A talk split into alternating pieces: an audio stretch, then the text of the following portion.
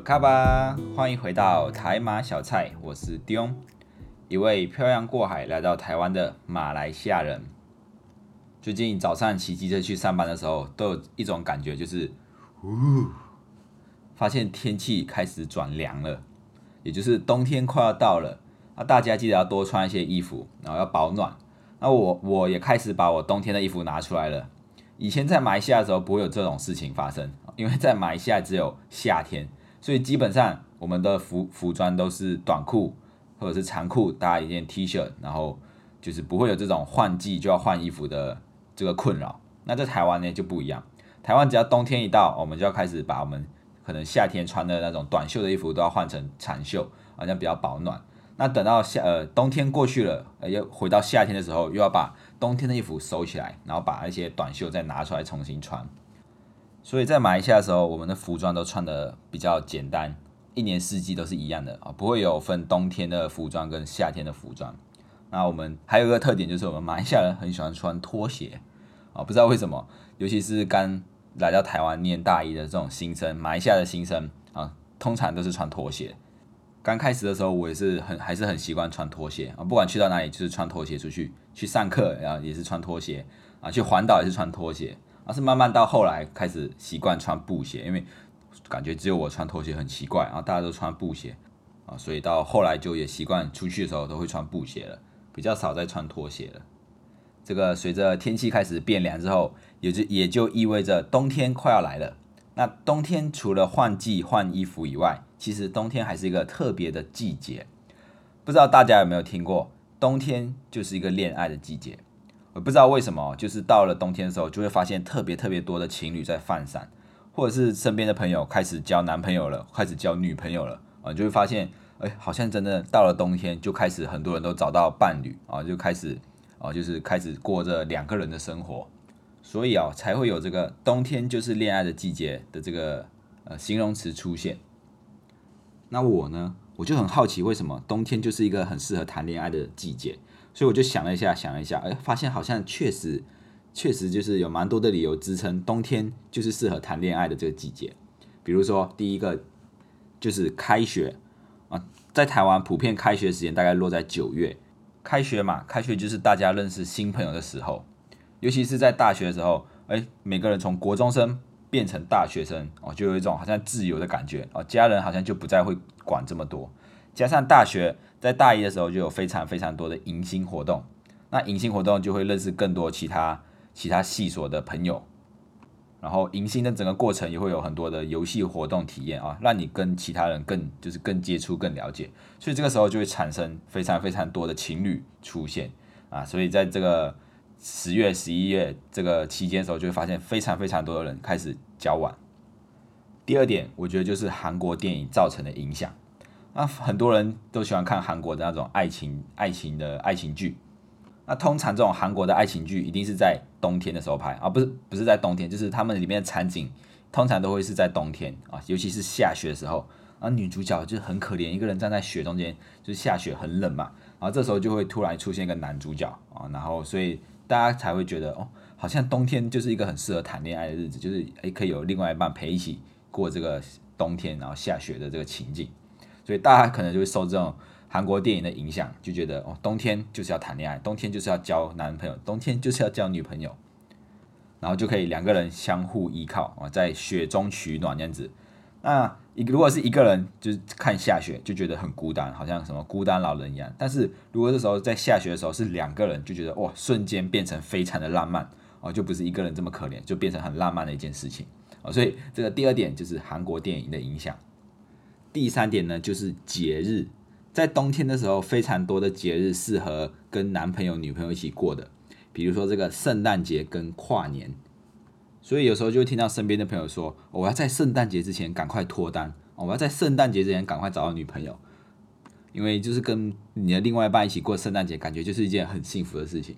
因为圣诞节的时候天气很冷嘛，虽然我们有穿保暖的衣服，但是走在路上还是还是会觉得很冷。那如果这个时候有另外一半走走在你旁边啊，就是就可以给他一个很大的拥抱，就会觉得非常的温暖。所以这个冬天，这个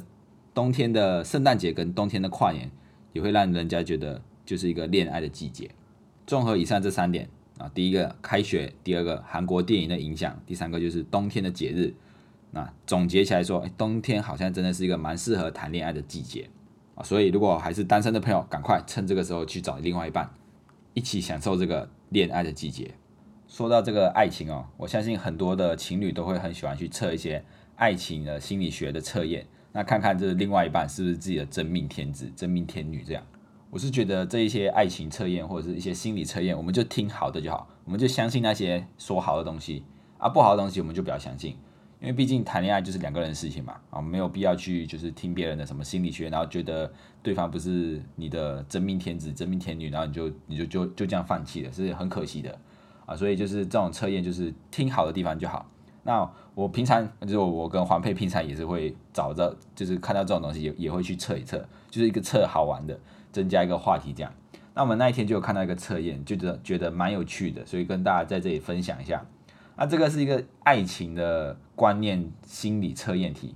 那它的题目就是这样。他说有一艘船上面，那这这一艘船上有一个老人、一个孕妇、一个婴儿，还有一箱就是五代人都花不完的金银珠宝啊，就是很多钱。那因为船这个船体发生故障，在船上只能留两样东西。那请问各位，你们会怎么选择？我再重复说一下，船上面有谁？在船上面有一个老人、一个孕妇、一个婴儿跟一箱很多很多的钱。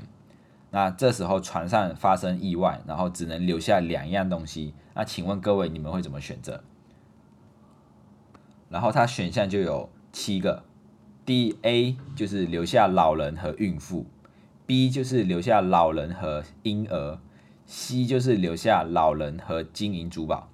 ；D 就是留下孕妇跟婴儿。一就是留下孕妇和金银珠宝，然后 F 就是留下婴儿和金银珠宝。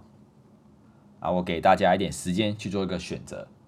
那为什么会觉得这个很好玩？是因为当初黄佩测完之后，他没有告诉我他选的答案，他叫我猜猜他是哪一个。然后我就去看解析，然后从解析我就说，哎，那你选的应该是猪吧？就是留下孕妇跟婴儿啊，因为我觉得里面的就是内容解析，就是哎，很像很符合他的。个性跟这个爱情观，那他就说：“哎，你怎么知道会是这个？会这会是这个选项？”我就说：“看吧，我就知道。”就是说我很了解他的意思啊。黄佩选的答案就是猪，留下孕妇和小婴儿。那选这样的选这个会选这个选项的人，他的个性是怎么样？就是他性格是独立自主，做事情不仅有主见有想法，而且只要他下定决心要做某件事情，他就一定会坚持到底。而且就是这个人的做事的形式，就是不不急不徐，就是做事是慢慢来，慢慢来。然后他很讨厌别人唠唠叨叨，或者是对他指手画脚。啊，只要你对他唠唠叨叨或者指手画脚，叫他做这个，叫他做那个，那他就很容易就是引发起他背叛的那一面。同时呢，他就是一个很简单的人，然后喜欢轻松自由的生活。啊，最讨厌就是别人对他虚情假意，或者是就是耍心机骗他之类的。啊，他的眼光也很不错，品味很高。平时就是喜欢一种小众的物品。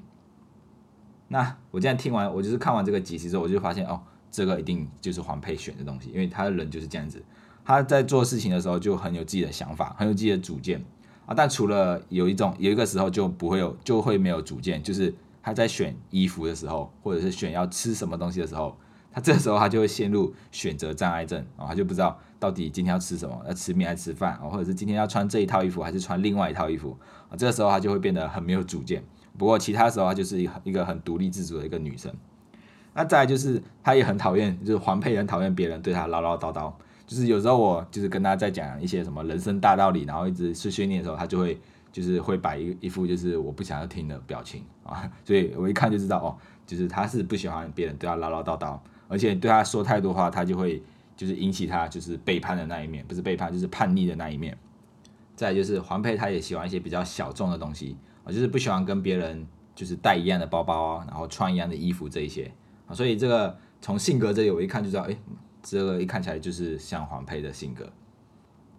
那再来就是爱情观，那刚刚是说性格，现在说爱情观。选择猪的人，他的爱情观就是他对爱情很矛盾。就是一方面很感性，渴望浪漫的爱情；另外一方面又很冷，就是很理性，就是明白现实的残酷和金钱的重要性。所以很时常这种两种情绪交际的时候，他就会就是变得很拉扯，然后但是最终理性会战胜感性啊，因为对于这种轰轰烈烈的爱情，他们还是会比较偏向于是选择现实稳定的这个生活。不过这样子的人，他的个性就是有不服输的那一面啊，对爱情他们更不愿意将就，所以他们会一直努力的提升自己，希望自己可以变得更优秀。这样子在另外一半面前就不会觉得呃是比较低落，或者比较比较没有那么优秀，被比下去的感觉啊。所以看到这个爱情观这一面，我就更肯定啊，黄佩选的一定是猪，因为他有时候就是这样，就是一方面很感性，就是他很喜欢那种浪漫的呃情景啊，或者是他喜欢甜言蜜语这种。那一方面他有时候又会觉得很理性，他觉得哦不能太依赖，呃不能太依赖我啊，就是要独立自主，要很理性。所以有时候就觉得他怎么这么矛盾啊，是这么两面。好，这个就是选择猪的朋友啊，你们的爱情观跟这个性格就会有这样子的表现。那再就是我，我呢，我选了什么？我选了，我选了一，就是留下孕妇跟金银珠宝。那我为什么会选这个？呃，黄佩姐学觉觉得我选这个很奇怪。那我的我的想法是，那留下孕妇跟这个钱，那孕妇生下小孩之后就有钱可以去照顾小孩啊，就所以我才选了这个一，留下孕妇和金银珠宝。那选择一的朋友，你们的性格长什么样子？就是我们的性格是积极向上的，而且充满正能量。也有也可能是因为我们就是待人慷慨大方，然后不不斤斤计较，所以在人缘上面还不错。不过我们是非常有戒备的心理，特别是和陌生人就是交朋友的时候，我们总是会就是有点防备心这样子。那就是讲话都会带着很很客气的那一面，就是对于不认识的人，我们讲话就是比较客气；但是对于很熟的人，我们就是哎，很可以的表现自己，但是我们爱很爱面子，然后自尊心很强，所以就是很就会很在乎别人对我们的看法和评价，那情绪也会很容易受到外界的影响。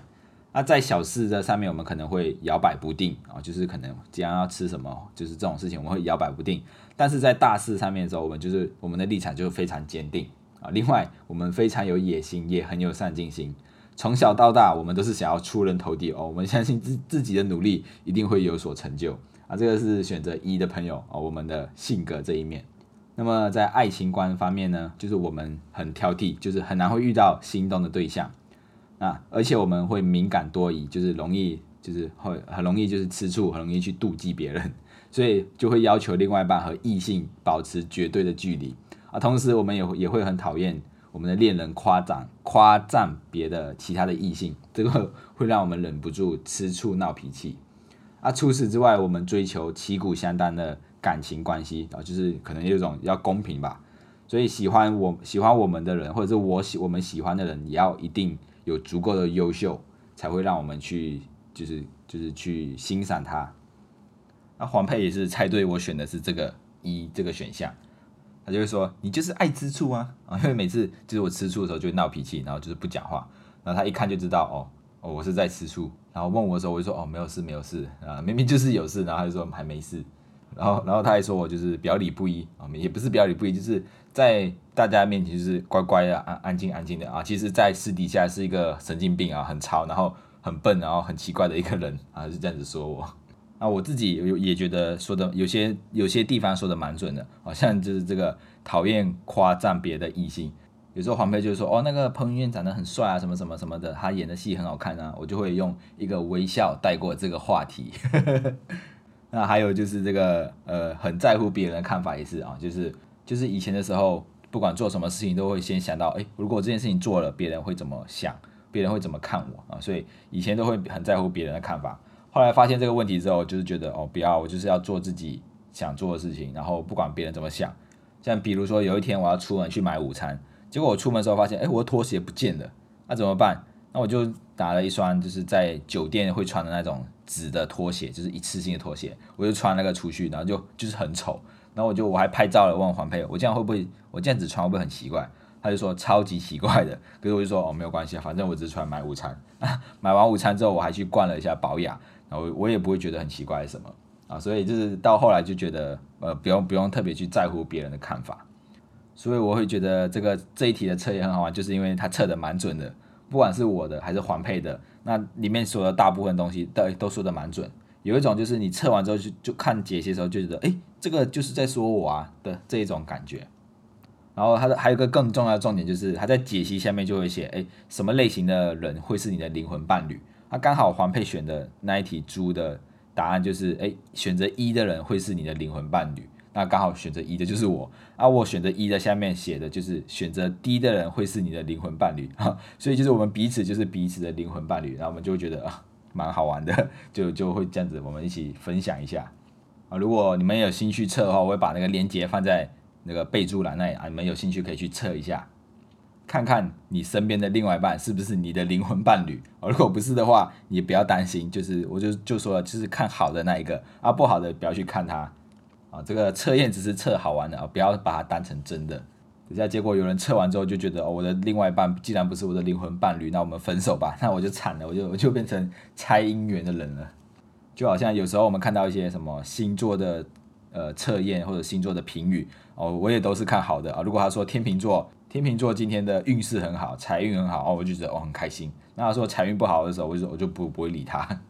或者说有时候看到一些标语写着“超级好男友，超宠女朋友的就是他”，第一名天秤座啊，我就把它传给黄佩说：“你看，我就是最宠女朋友的星座。”那如果是看到不好的，比如说看到那种最花心的星座，第一名天秤座啊，像这种就不会去看他这种不好的，就说哦，这一定不准。一定是测的不准，所以这个不管是心理测验还是去算命这种东西，我通常都只听好的那一面啊，不好的那一面我就是啊，就是算了算了啊，听过就算了，不会把它记在心里，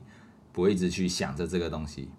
啊。所以今天这个爱情的这个测验心理测验分享题啊，就是跟大家做分享，那增加你跟另外一半的一个话题性啊。